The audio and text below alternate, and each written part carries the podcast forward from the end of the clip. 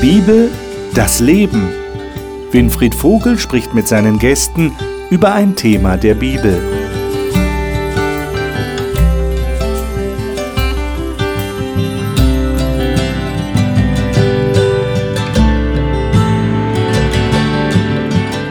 Herzlich willkommen in unserer Talkrunde.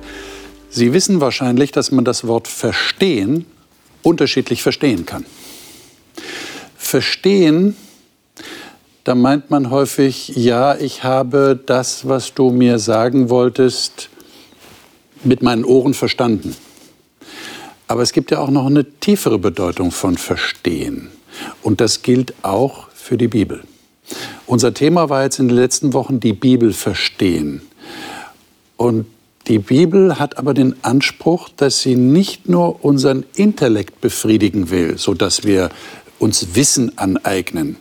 Ja, ich habe verstanden, was die Bibel sagen will, sondern dass wir tatsächlich es in unserem Herzen verstehen, dass, dass da was passiert. Gott hat tatsächlich in seiner Bibel den Anspruch niedergelegt, er möchte uns durch das, was er da hat niederschreiben lassen, verändern. Da soll was passieren. Und das nennen wir jetzt den Praxistest. Wie können wir tatsächlich herausfinden, dass die Bibel eine Wirkung hat in unserem Leben? Über diese Frage würde ich gerne mit den Gästen nachdenken, die hier bei mir im Studio sitzen. Die darf ich Ihnen jetzt vorstellen. Ayla Zivanov-Heck arbeitet als Pädagogin im Internat eines christlichen Schulzentrums. Sie sagt, der Glaube an Gott gebe ihrem Leben einen tiefen inneren Frieden und große Hoffnung. Rebecca Boakci ist Kauffrau für Bürokommunikation und war unter anderem im Bundeskanzleramt und im Bundestag tätig. Sie sagt, sie lerne gerne Menschen und Gott immer besser kennen. Dr. Martin Pröbstle ist Dozent für Altes Testament und biblische Theologie an einem Pastorenseminar in Österreich, ist verheiratet und hat zwei erwachsene Söhne. Er sagt, die Bibel kann Menschen wirklich verändern. Pascal Esser ist Sozialpädagoge, verheiratet und hat einen Sohn. Er sagt, er habe gerade auf Reisen in fremde Länder und Kulturen gelernt, sich ganz neu auf Gott zu verlassen. Ich freue mich auf das Gespräch mit euch. Der Praxistest. Bin mal gespannt, ob ich euch testen kann, wie praxisorientiert ihr seid, wenn es ums Bibellesen geht. Aber wir schlagen wie immer erst einen Bibeltext auf. Philippa Kapitel 2. Der Brief des Paulus an die Leute in Philippi. Philippa 2 und da 12 bis 16. Wer von euch mag das mal lesen? Pascal, du hast die Schlachterübersetzung? Genau. Dann sei doch so gut. Ja. Lies den Text mal vor. 12 bis 16. Darum, meine Geliebten, wie ihr alle Zeit gehorsam gewesen seid, nicht allein in meiner Gegenwart, sondern jetzt noch viel mehr in meiner Abwesenheit, verwirklicht eure Rettung mit Furcht und Zittern. Denn Gott ist es, der in euch sowohl das Wollen als auch das Vollbringen wirkt, nach seinem Wohlgefallen. Tut alles ohne Murren und Bedenken, damit ihr unsträflich und lauter seid, untadelige Kinder Gottes inmitten eines vertreten und verkehrten Geschlechtes, unter welchem ihr leuchtet als Lichter der Welt, indem ihr das Wort des Lebens darbietet, mir zum Ruhm am Tag des Christuses, dass ich nicht vergeblich gelaufen bin, noch vergeblich gearbeitet habe. Hm. Da stecken ja viele Dinge drin in diesem Text. Versuchen wir mal ein wenig das uns anzuschauen. Was heißt das eigentlich? Also eben mein Blick fällt jetzt auf Vers 12 und 13. Da steht auf der einen Seite, bewirkt euer Heil mit Furcht und Zittern und dann steht, Gott ist es, der in euch wirkt, sowohl das Wollen als auch das Wirken zu seinem Wohlgefallen. Äh, das scheint mir ja so zu sein, dass man wenn es jetzt um die praktische Anwendung der Bibel geht, das ist unser Thema, sowohl um meine menschliche Initiative geht, als auch um eine Initiative Gottes. Wie spielt denn das zusammen nach eurer Erfahrung? Also der Paulus sagt, hat mit Furcht und Zittern zu tun, aber ich, ich merke bei euch kein Zittern, ich weiß nicht. Oder? Ihr seid so ganz ruhig und gelassen? Wie ist das gemeint? Nee, das ist ja eine Einstellungssache, also die, die dahinter steht. Ähm, ähm, habe ich Angst davor, dass ich eines Tages nicht dabei bin. Also das ist für mich meine Angst, dass ich sage, ich, mir ist es so wichtig, dass ich eines Tages bei Gott dabei bin in, in, im Paradies, dass ich Angst davor hätte, es nicht zu sein. Und die Angst motiviert dich? Ähm, nicht die Angst motiviert mich, sondern mich motiviert die Freude darauf. Okay. Genau. Aber du sagst, Angst wäre dann auch irgendwie dabei? Oder gibt es Leute, die Angst haben? Und du hast die Angst nicht, du hast sie überwunden oder wie sieht das aus? Es gibt ja auch andere Texte in der Bibel, die sagen, ähm, die Liebe ist nicht in der Furcht. Und wenn wir die Liebe die haben. Furcht ist nicht in der Liebe. Die Liebe, genau. ähm, also, das heißt, wir haben ja auch andere Texte. Und, und für mich ist es, ähm, dass ich sage, ich habe Ehrfurcht vor Gott und diese Angst, nicht dabei zu sein, aber durch die Liebe habe ich keine Angst mehr. Okay, verstehe. Hm. Ich, vielleicht spielt das auch mit dieser Ernsthaftigkeit wieder, ne? dass man wirklich dahinter ist, ähm, dass man selig werden will. Mhm. Also, dass das nicht so lapidar irgendwie so nebenher läuft, sondern dass diese Ernsthaftigkeit, mhm. dass das hier wieder gespielt wird. Okay. Gerne ja, weiter. Das ist genau das, was ich eigentlich auch sagen wollte. Okay, dann kann sorry. ich noch dazu fügen. Also es ist ja beides irgendwie da. Äh, es gibt nicht das eine ohne das andere. Ein Bibelleser, der sagt, ich mache alles alleine, der hat die Bibel nicht verstanden. Und wenn du dich einfach nur so wie hier so schön hinsetzt und sagst, jetzt warte ich einfach mal, bis, bis Gott in mir alles gemacht hat, das funktioniert ja auch nicht. Ja. Also es gehört beides dazu in vollem Einsatz. Allerdings in Vers 12 glaube ich, da, da kommt ja ein So am Anfang. Ich weiß nicht, wie eure Bibeln das haben. Daher. Daher. Und ich überlege mir jetzt gerade, okay, da muss ja ein Zusammenhang sein zu vorher. Vorher ist ja dieser schöne Hymnus über Jesus Christus und seine Einstellung, wie er sich hingegeben hat bis zum letzten für uns. Ich glaube, aus dieser Einstellung heraus sollen wir jetzt als ihr, nicht du alleine, sondern als Gemeinschaft, diesen Respekt und die Ehrfurcht entwickeln, mhm. ein Leben zu führen, das dir hilft, mir hilft, zur Erlösung zu gelangen. Vielleicht nur ein Wort, der der Paulus hat ja vor dieser Gesinnung Christi gesagt, oder vielleicht ein bisschen auch gerügt, die Leute, dass sie sich zu wenig einander ermutigen, dass da an der Gesinnung Christi in der Gemeinde fehlt. Mir kommt vorher, nimmt jetzt diesen Faden wieder auf und sagt, Gemeinschaft ist dafür da, dass ihr gegenseitig zu eurer Errettung wirkt. Mhm. Okay, jetzt, äh, wenn ich jetzt nochmal Vers 13 hier äh, sehe, da heißt es, Gott ist es, der in euch wirkt. Ähm, und dann steht aber in Vers 14, tut alles ohne Murren und Zweifel, damit ihr tadellos und lauter seid.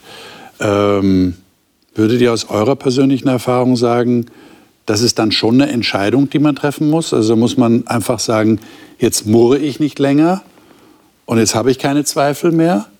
Oder würdet ihr sagen, nee, nee, steht ja im Vers davor, Gott wirkt das alles.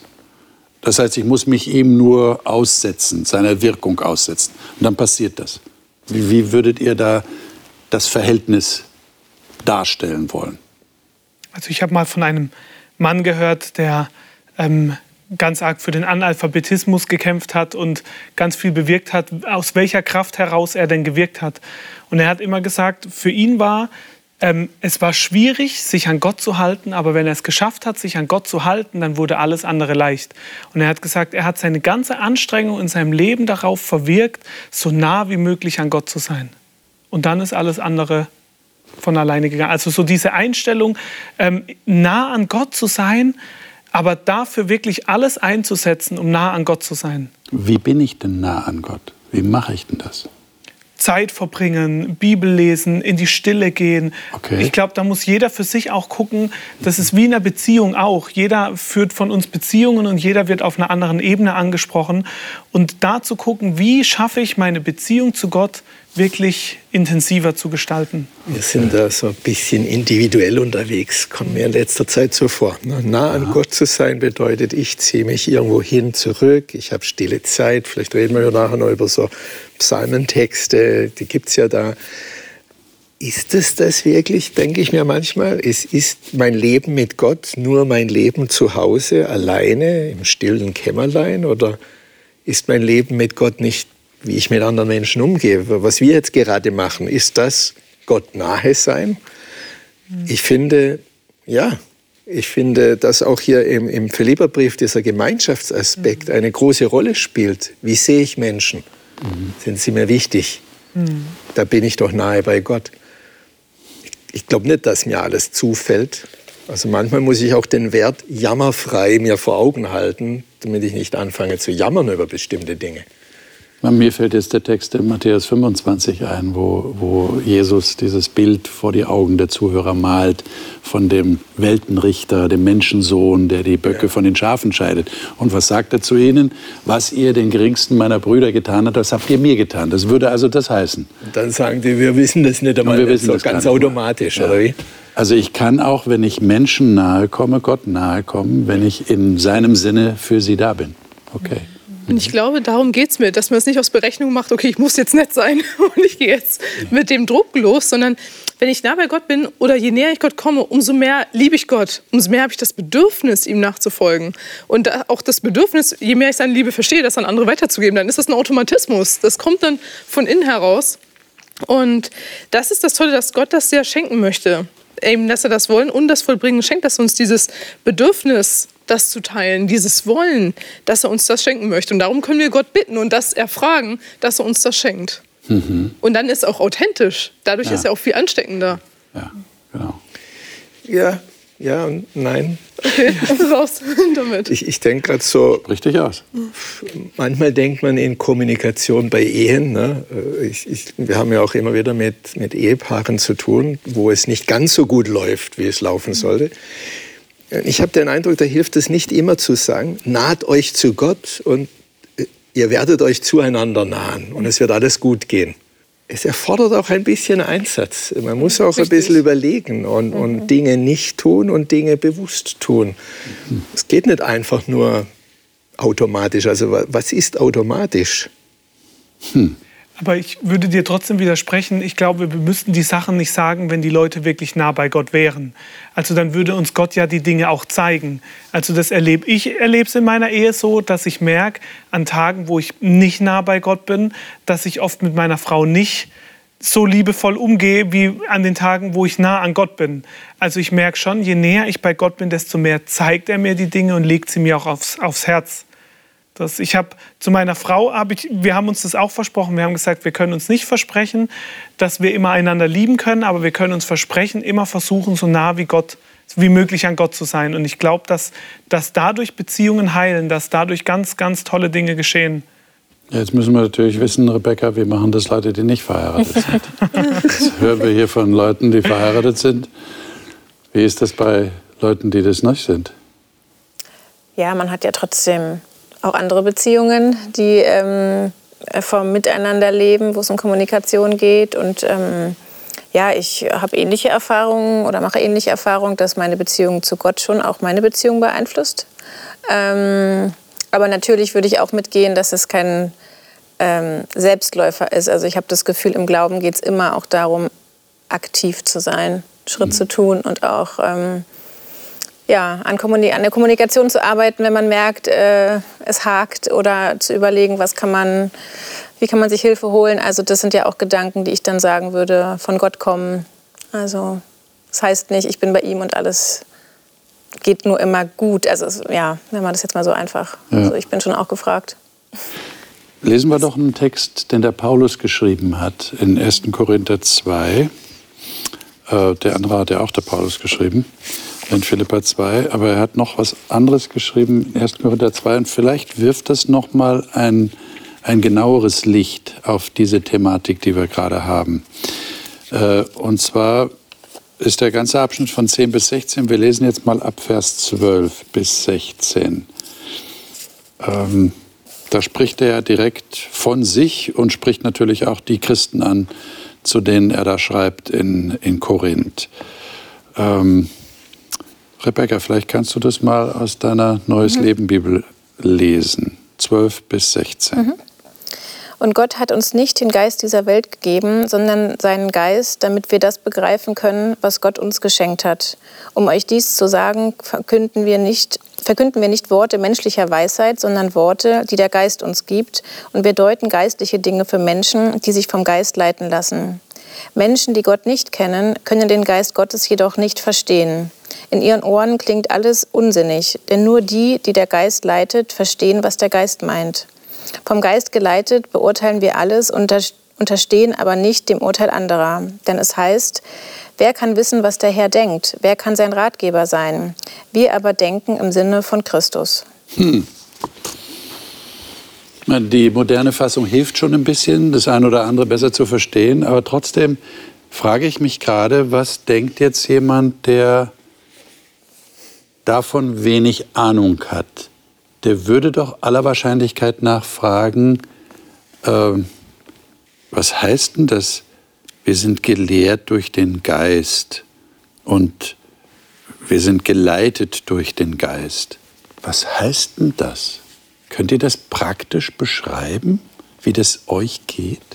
Erlebt ihr das? Dass ihr sagt, jetzt bin ich vom Geist geleitet, ich spüre das, ich bin jetzt vom Geist geleitet. Oder geschieht das unmerklich? Also bei mir ist es zum Beispiel so, dass ich manchmal merke, dass mir Gott wirklich was aufs Herz legt. Zum Beispiel, ähm, ruf mal die Person an und erkundige dich mal, wie es da geht. Und dann stelle ich hinterher fest, die Person hat gerade den Anruf gebraucht. Oder Eile, entschuldige dich bei irgendwem, wo ich merke, okay, es war wirklich fällig. Und dann ist halt die Frage, ob ich dem danach folge. Wenn ich den Eindruck habe, okay, ähm, ich habe da was zu bereinigen oder so, wenn ich den Eindruck habe, okay, Gott hat mir, und ich habe auch darum gebetet, lieber Gott, zeig mir, wo du an mir arbeiten willst. Und er legt mir was aufs Herz, ob ich dem dann auch folge. Okay, und dann, da würdest du sagen, da, da hat mich etwas angerührt. Ja dass mich ein Gedanke auch nicht mehr loslässt. So. Was man jetzt so rational nicht direkt erklären kann, sondern es mhm. passiert einfach. Mhm. Okay. Also ich habe das gemerkt im, im, Bibelstudium, dass mir viele Dinge, ähm, ich bin als Christ groß geworden und ja, Jesus ist für mich gestorben, aber das hat keine Relevanz in meinem Leben gespielt. Ich meine, wir leben heute in Zeiten, wo jeder zweite Kinofilm mit Superhelden ist. Und Jesus hat Engelpower im Hintergrund und macht nichts. Also das macht keinen Sinn. Ähm, und es hat lange gedauert, bis ich das für mich begriffen habe. Oder ich, also das ist für mich immer noch eins der größten Erlebnisse, wo ich, wo ich wirklich Gott erlebt habe, wo er mir das Verständnis geschenkt hat, zu begreifen, wie viel Liebe da drin stand und zu begreifen, was es mit mir zu tun hat.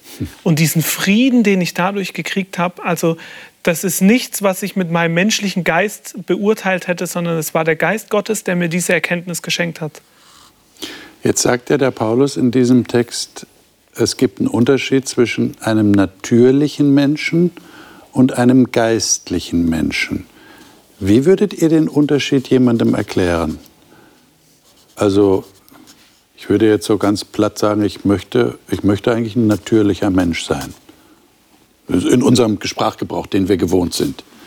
Äh, aber der Paulus sagt hier, der natürliche Mensch, dem fehlt was. Aber was ist dann der geistliche Mensch? Was heißt das? Es ist so wie, ich, ich stelle mir das wie ein Lexikon vor, Paulus und Deutsch heute. Ja. Und bei natürlich würde bei mir dann stehen Menschen, die ohne Gott leben, und nicht mit Gott rechnen. Aha. Und bei Geistlichen steht bei mir, das sind diese Geistgeführten. Also ich meine, da, da ist mein, mein Verstand da, ja. der bleibt auch da, der nimmt Gott nicht weg. Und dann ist hier Gottes Denken durch die Bibel. habe ich Zugang dazu ein Stück weit. Und wenn ich diesen Zugang suche, dann glaube ich, dass auch Gott Zugang zu meinem Geist hat und den dann einfach begleitet und verändert, geistgeführt. Hm. Ein Beispiel, was mir dazu einfällt, also bei Noah. Ähm, wenn man rein natürlich denken würde, es hat noch nie geregnet, eine Arche macht keinen Sinn.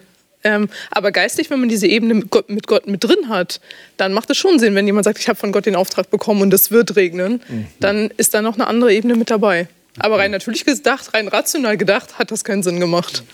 Hm. Und dann möchte man natürlich mit Gott gehen, wenn mhm. man sagt, ich möchte den Glauben als einen besonderen Wert in meinem Leben verfolgen. Okay. Dann heißt das, ich möchte mit Gott leben. Mhm. Für mich heißt das nicht nur in der Früh die Andachtszeit oder auch am Abend die Andachtszeit, wann immer, sondern auch in, in all den Gesprächen, Begegnungen, Dingen am Tag zwischendurch an Gott denken, Gott bitten um richtige Worte, Gedanken, Taten mit Gott leben. Was meint ihr, warum Paulus diese Unterscheidung so dezidiert anspricht? Will er irgendwie zum Ausdruck bringen, also wundert euch nicht, dass es Menschen gibt, die nicht so denken wie ihr oder die nicht empfänglich sind, wie du sagst, für das, was Gott will? Ist das so ein gewisser Trost, weil man sich vielleicht Sorgen macht? Äh, die sind alle nicht ansprechbar, die sind nicht empfänglich dafür. Und er sagt, ne, das geht auch nicht, weil die haben halt die Antenne nicht. Aber auf der anderen Seite denken wir ja, naja, es wäre schön, wenn die Leute die Antenne haben. Also, also wie passiert das? Wie wird man denn vom natürlichen zum geistlichen Menschen? Aber zunächst mal die Frage, warum macht er diesen Unterschied?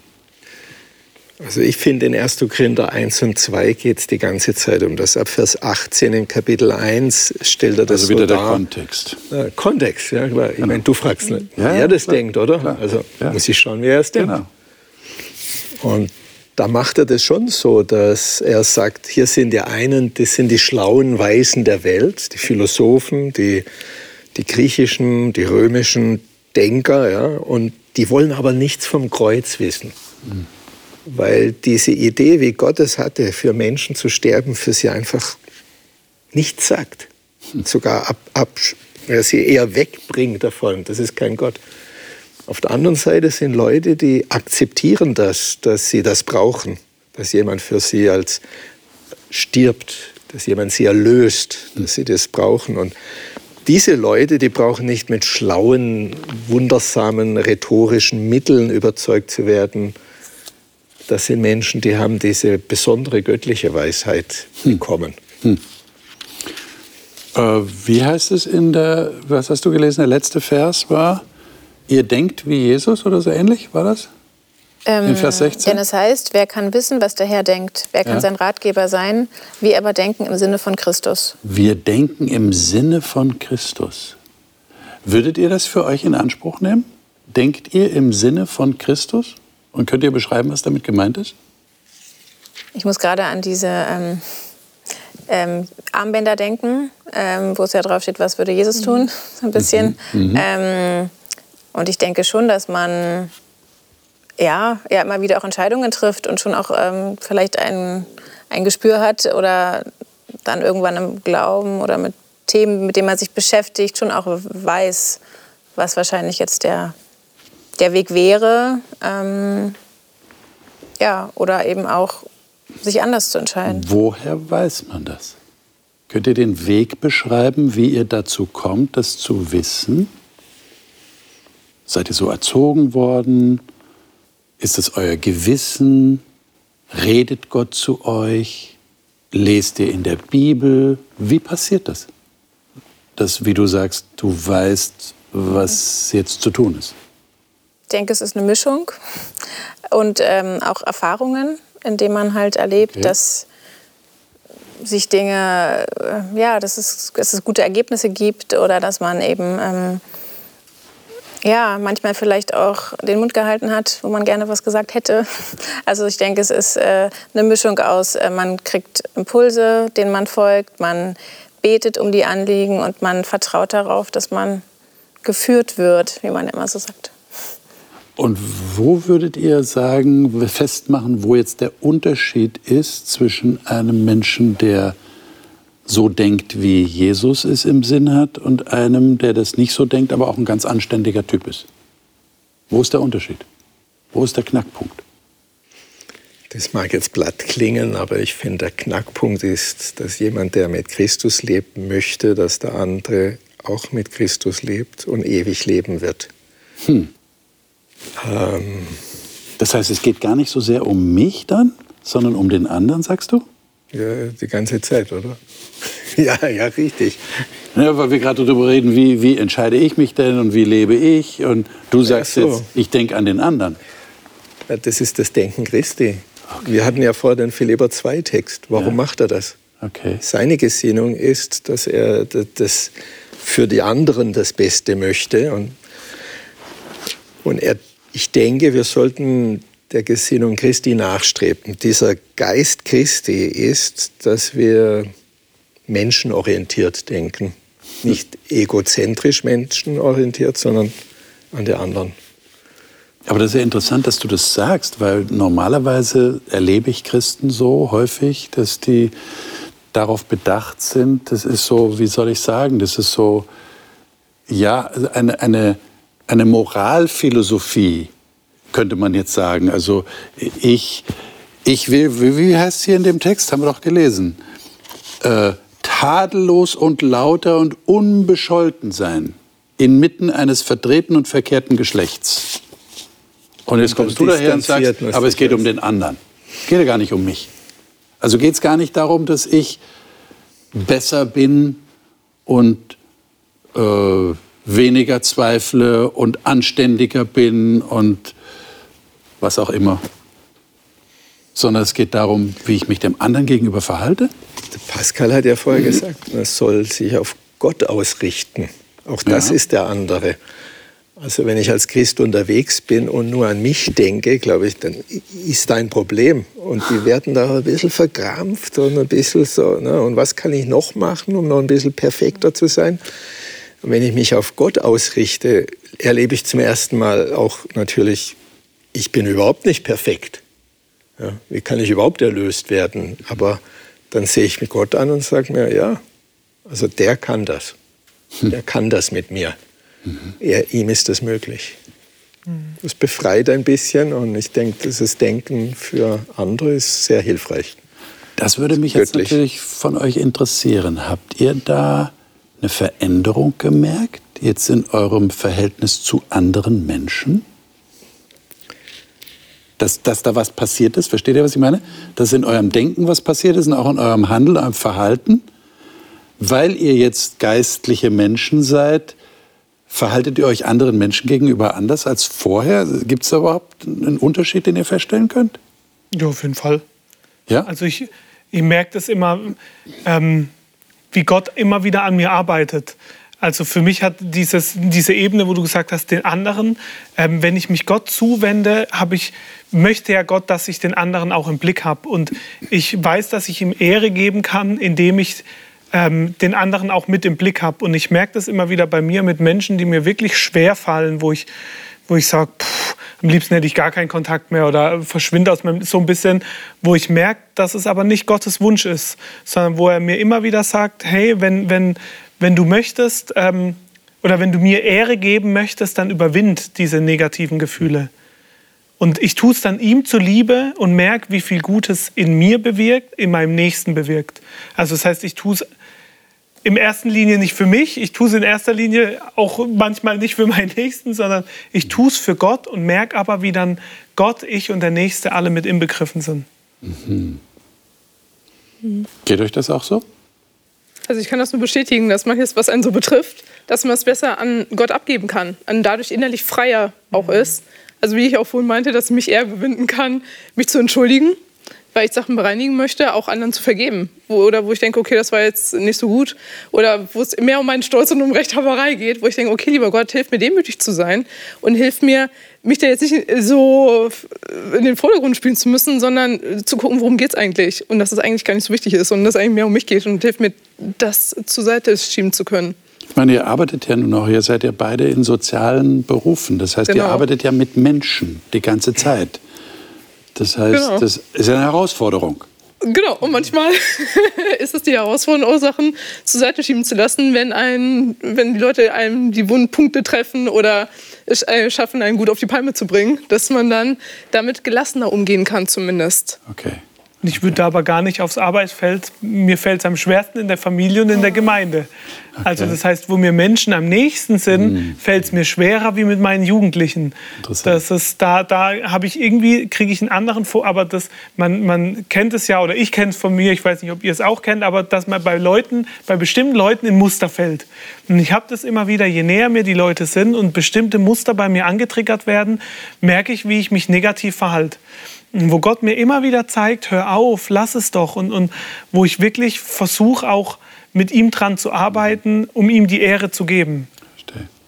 Aber das ist schwierig. Und ich glaube, dass das wird nie aufhören. Also ich, ich glaube, das sind lebenslange Prozesse. Du würdest sagen, es ist ein, ist ein Lernprozess, mhm. in dem man ständig ist, wo man wachsen kann. Okay. Wo man auch manchmal wieder zurückfällt. Wieder zurück. Und das gefällt mir ja an dem Paulus in diesem Vers, den wir da haben, in, Vers 16, Kapitel ja. 2. Wir jedoch haben den Geist Christi. Und da redet er zu Korinthern, den er dann nachher dann gleich mal vorwirft, Leute, denkt nicht an euch selber beim Abendmahl. Ne? Jeder nimmt dem anderen was weg. Ihr habt überhaupt nicht den Geist Christi. Aber trotzdem ist er der, der auch genau das praktiziert. Er nimmt die anderen mit hinein, sagt, ihr habt den Geist Christi. Also er motiviert sie damit. Ja, es heißt doch gar nicht, dass sie ihn vielleicht wirklich haben. Mhm. Aber diese, diese Motivation, das Gute zu sehen, mhm. auch im anderen das Gute zu sehen und das zu bestätigen, das ist etwas, das würde ich auch gerne in meinem Leben so Wäre vielleicht wollen. ganz gut, wenn wir das auch in manchen Kirchengemeinden mehr praktizieren würden, dieses positive Motivieren. Ich würde mich sicher wohlfühlen, wenn ja. mich jemand positiv motiviert. genau. Ich habe noch einen Text in Johannes 5, den ich gerne mit euch lesen würde. Es sind nur drei Verse. 45 bis 47. Natürlich gibt es da auch wieder einen Kontext, Martin. Ne? Ich baue jetzt gleich mal vor. Soll ich gleich wieder Kontext Vielleicht hast du äh, da auch was zum Kontext zu sagen. Aber lesen wir mal diese drei Verse. Johannes 5, 45 bis 47. Äh, Ayla, vielleicht kannst du die mal lesen ja. aus deiner Luther-Übersetzung. Ihr sollt nicht meinen, dass ich euch vor dem Vater verklagen werde. Es ist einer, der euch verklagt. Mose, auf welchen ihr hoffet. Wenn ihr Mose glaubtet, so glaubtet ihr auch mir, denn er hat von mir geschrieben. Wenn ihr aber seinen Schriften nicht glaubtet, wie werdet ihr meinen Worten glauben? Hm. Das ist eine interessante Sache hier. Der, also Jesus sagt den Leuten, die die Schriften des Alten Testaments sehr gut kennen, möglicherweise sogar auswendig kannten, ihr glaubt ja dem nicht, was da drin steht, denn dann würdet ihr ja auch an mich glauben, denn da steht ja von mir geschrieben. Ähm, was ist denn da passiert? Wie kann das sein? Wir reden die ganze Zeit über die Bibel und sagen, ihr habt auch immer wieder gesagt, es geht um die Beziehung und das kriege ich in der Bibel mit und das wird mir da vor Augen geführt. Und scheinbar ist es aber möglich, dass man die Bibel kennt aber die Person, über die die Bibel redet, nicht. Wie, wie, wie, wie kommt sowas? Könnt ihr euch das erklären? Ich glaube, das hat was mit eigenen Bildern im Kopf zu tun. Wir, Ach so. Also wenn, wenn ich so ein Bild im Kopf habe und dann kommt jemand und hinterfragt mich, wie schwer fällt es dann zu sagen, oh, ja, ich habe Unrecht. Also so dieses, dieses Demütige wieder. Und, und je mehr ich mir dieses Bild aufbaue, desto schwieriger wird es auch wieder einzureißen. Und hier waren Männer, Schriftgelehrte, die, die ein ganz klares Bild hatten und Christus passt nicht in ihr Bild. Und jetzt haben sie ein Problem. Entweder sie bekennen, oh Mist, wir liegen falsch, oder sie bekämpfen ihn. Und sie haben sich dafür entschieden, ihn zu bekämpfen. Es hat also viel mit Einstellung zu tun, offensichtlich. Wie, wie gehe ich ran an die Bibel und lasse ich mich prägen? In einer der letzten Sendungen haben wir von Offenheit gesprochen. Jesus ist hier sicherlich der bessere Pharisäer und Schriftgelehrte, weil er sagt, ich stehe in der Tradition von Mose. Mhm. Ihr, ihr müsst mich eigentlich kennen. Und es gab ein paar der Schriftgelehrten, die haben das auch richtig gemacht. Ne? Zwei Kapitel vorne, Kontext, gab es den Nikodemus. Mhm. Ja, also der war gut unterwegs. Jesus musste ihn auch noch ein bisschen stupsen, aber er war gut unterwegs. Der hat Fragen gestellt. Nicht? Ja, Fragen stellen. Fragen stellt. Beweglich bleiben. Mhm. Ja. Mhm. Sich prägen lassen. Aber ich kenne auch, auch in, in, meiner Berufssparte gibt es Leute, vielleicht außerhalb meiner Kirchengemeinde, aber die, die lehren das Wort Gottes, auch an Universitäten, aber dezidiert glauben nicht. Glauben nicht also, dem, was da steht. Es geht mhm. oder haben keine Beziehung zu Gott, würden auch nicht sagen, ich bin gläubig. Mhm. Ja? ja, man kann das machen, aber das hat etwas tatsächlich mit einer Grundeinstellung zu tun. Was würden ihr sagen, muss passieren in einem Menschen, dass er, und das passiert ja auch in Kirchengemeinden, wir erleben das ja immer wieder, dass bestimmte Vorstellungen, die da sind, oder bestimmte Traditionen oder traditionelle Glaubenspunkte, äh, die vielleicht schon die Großeltern geglaubt haben oder die Eltern oder das ganze Dorf, in dem man lebt, Wie kann das aufgebrochen werden, meine positiv aufgebrochen werden, sodass man auch bereit ist für neue Erkenntnis? Wie geht das? Habt ihr da irgendwie einen, einen Tipp oder einen Erfahrungswert, wie das funktioniert? Ich glaube, man muss den Menschen zeigen, dass es eine Bereicherung ist und nicht, dass es was ist, was einem weggenommen wird. Aber also, zunächst sieht es so aus. Ne? Genau, hier die Schriftgelehrten hatten ja auch die Vorstellung, der Messias kommt und dann wird das Reich Gottes jetzt, Jerusalem wird aufgerichtet und es wird ein starkes Reich. Und sie haben gedacht, ähm, dieser Christus, der bietet ihnen ja nichts an von dem, was sie sich erhofft haben. Und es fühlt sich ja an, erstmal negativ. Sie verlieren vielleicht auch ihre Stellung. Also es hat, aber dieses, sie haben dieses große Bild gar nicht gesehen, dass es eigentlich was viel Tolleres ist, weil auf einmal Menschen in Gottes Reich eingeladen werden auf der ganzen Welt. Und so ist es ja auch, ich, ich erlebe das auch jetzt zum Beispiel bei dem Thema Flüchtlingskrise. Leute haben oft Angst, ihnen wird was genommen. Da kommen fremde Kulturen, da kommen Menschen, die, die nehmen wir was. Aber diesen Blick zu bekommen, und ich arbeite mit Flüchtlingen, diesen Blick zu haben, da ist auch was, was mich bereichert. Da kann ich neue Dinge kennenlernen, da kann ich neue Kulturen kennenlernen, da kann ich Menschen kennenlernen, die ganz anders denken. Und diesen Blick von, wegzunehmen von, oh, das macht Angst, da verliere ich was, hin zu, oh, da könnte ich ja noch was dazu gewinnen. Das könnte was Positives für mein Leben sein. Aber das Problem kann natürlich sein, dass ich mir nicht vorstellen kann, was das Bessere tatsächlich ist. Hm. Und dann halte ich mich eher an dem genau. althergebrachten bisherigen fest, weil da weiß ich ja, was ich habe. Hm. Ein Stück Sicherheit. Gell? Ein Stück Sicherheit. Ja. Bin ich aus meiner Komfortzone raus. Und vielleicht auch Bestätigung durch andere Personen, mhm. mit denen ich vielleicht sehr gut bekannt bin oder sogar verwandt bin und die vielleicht sagen würden, was machst du da? Mhm. Ja, wir können doch ganz zufrieden sein mit dem, was wir glauben. Mhm. Ich glaube, wenn man andere Kulturen kennenlernt, ich finde es immer spannend, wenn ich, ich reise gerne, wenn man im Ausland in andere Gottesdienste geht oder kennenlernt, wie andere Leute an Gott glauben, wie die das praktizieren. Ähm, dass man da manchmal einen anderen Blickwinkel eben kennenlernt und dass man dann herausgefordert ist, und ich glaube, das ist die Frage, dass man sich dann fragt, okay, ist die Begründung, warum ich was auf die und die Art mache, biblisch und ich kann das wirklich biblisch begründen oder ist es, wenn ich ganz ehrlich zu mir bin, eigentlich nur so, weil ich es immer so gemacht habe oder weil ich das so kenne oder weil meine Familie das so handhabt oder weil das typisch ist in meinem Land oder wie auch immer. Mhm wo man sich dann damit ähm, eben beschäftigen muss, was ist tatsächlich die Basis, warum ich das so mache. Und ich finde es immer spannend, wenn man mit anderen Kulturen da in Kontakt kommt, weil man eben tatsächlich doch in seiner Kultur ganz viel einfach mitnimmt, mhm. ohne das zu hinterfragen. Und auch innerhalb der Kultur. Also Richtig. Input und Veränderung erlebe ich, wenn ich mit anderen Menschen spreche. Ja. Deswegen schätze ich so sehr auch zum Beispiel über das biblische Wort mit anderen Leuten zu sprechen. Wie siehst du das? Was sind deine wichtigen Gedanken, die du rausnimmst? Und wenn ich dafür offen bin, wieder für den anderen, dann erlebe ich dadurch auch ein Wachstum, denke mir, ach, das ist interessant, ich könnte es ja mal von der Seite sehen. Und würdet ihr sagen, dass es gut ist, schon mit anderen tatsächlich die Bibel zu lesen? Oder ist das zu mühsam? Und es hat ja auch damit zu tun, wie der andere jetzt die Bibel akzeptiert. Wenn ich mit der Bibel daherkomme und sage, ich begründe es jetzt aus der Bibel und der andere ist vielleicht gar nicht offen dafür, dass ich mit ihm über die Bibel rede, mhm. dann wird es schwierig. Also es müssen beide Seiten müssen praktisch offen sein dafür. Ja, ich nehme die Bibel jetzt als Grundlage oder als, als Argumentation, als Basis, als Autorität. Mhm. Das ist natürlich nicht immer ganz so leicht. Ne? Aber das ist, äh, denke ich, die Voraussetzung. Aber es gibt unterschiedliche Zusammensetzungen von Kreisen, ja. wo ich mich mit Menschen unterhalte, wie zum Beispiel hier jetzt, wo ich annehme, jeder nimmt die Bibel für sich als Autorität.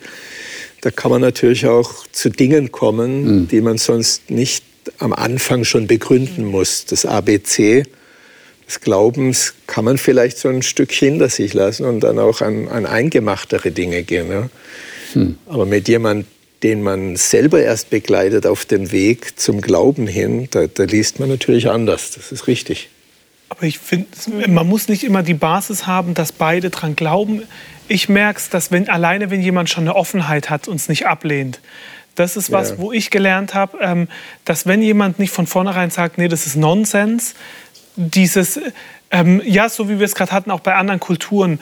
Ähm, Fliege ich in ein fremdes Land und sage, aber ich will mit den Leuten nicht reden oder lasse ich mich auf Dinge ein? Und man muss gar nicht von vornherein sagen, oh ja, das ist das Wort Gottes, aber wenn Leute sagen, oh ja, ich bin mal gespannt, was drinsteht, vielleicht mal gucken, ich finde, dann hat man schon eine gute Basis, um zusammen zu gucken. Und ich höre bei euch so raus, die persönliche Erfahrung spielt eine große Rolle. Also, dass ich, dass ich zeugnishaft reden kann, dass ich nicht nur versuche, einen anderen zu überzeugen, weil ich das so glaube, sondern weil ich sagen kann, das hat es mit mir gemacht. Mhm. Ja, das heißt, dass der Praxistest, um auf unser Thema zu kommen, bei mir selber funktioniert hat und es auch sichtbar wird. Ja. Liebe Zuschauer, wir haben heute, glaube ich, was ganz Wichtiges gelernt, nämlich, dass wenn es um die Praxis der Bibel geht, geht es immer um andere Menschen. Ich finde das ganz interessanten Gedanken. Ich weiß nicht, ob Sie den schon mal so bedacht haben. Denn häufig sind wir Christen ja geneigt, so, ich sage jetzt mal so salopp, eine Nabelschau zu vollziehen. Also wir schauen uns selber an, sagen, wie, wie kann ich davon profitieren, wie kann ich besser werden und wie, wie bekomme ich einen gnädigen Gott und ist Gott wirklich zufrieden mit mir und werde ich es in den Himmel schaffen, etc. Aber eigentlich zeigt uns das Beispiel von Jesus selbst, und das wird in seinem Wort ja sehr oft auch thematisiert, es geht immer um den anderen. Ich denke, das ist ein sehr nachdenkenswerter Gedanke. Und das Interessante ist, wir werden genau mit diesem Gedanken fortsetzen. Nächste Woche werden wir ein neues Thema beginnen, nachdem wir jetzt versucht haben, einige Wochen festzustellen, wie verstehen wir denn die Bibel richtig, wie können wir sie auslegen, geht es jetzt darum, wie können wir anderen Menschen etwas weitergeben? Wie können wir Freunde, wir gehen jetzt mal davon aus, wir haben Freunde, wie können wir die für Gott gewinnen? Wie können wir sie für das gewinnen, was die Bibel zum Ausdruck bringt? Ganz, ganz wichtiges Thema, das vielleicht Sie auch bewegt, weil Sie vielleicht Menschen in Ihrer Umgebung haben, denen Sie gerne etwas weitergeben würden von dem, was Sie selber mit Gott erleben. Ich lade Sie ein, nächste Woche wieder dabei zu sein, wieder einzuschalten bei Die Bibel ist Leben. Ich werde wieder hier sein, mit neuen Gästen in dem Fall. Und ich freue mich schon auf die Diskussion, die wir dann haben werden über dieses Thema. Bis dahin wünsche ich Ihnen Gottes Segen in Ihrem persönlichen Leben und alles Gute.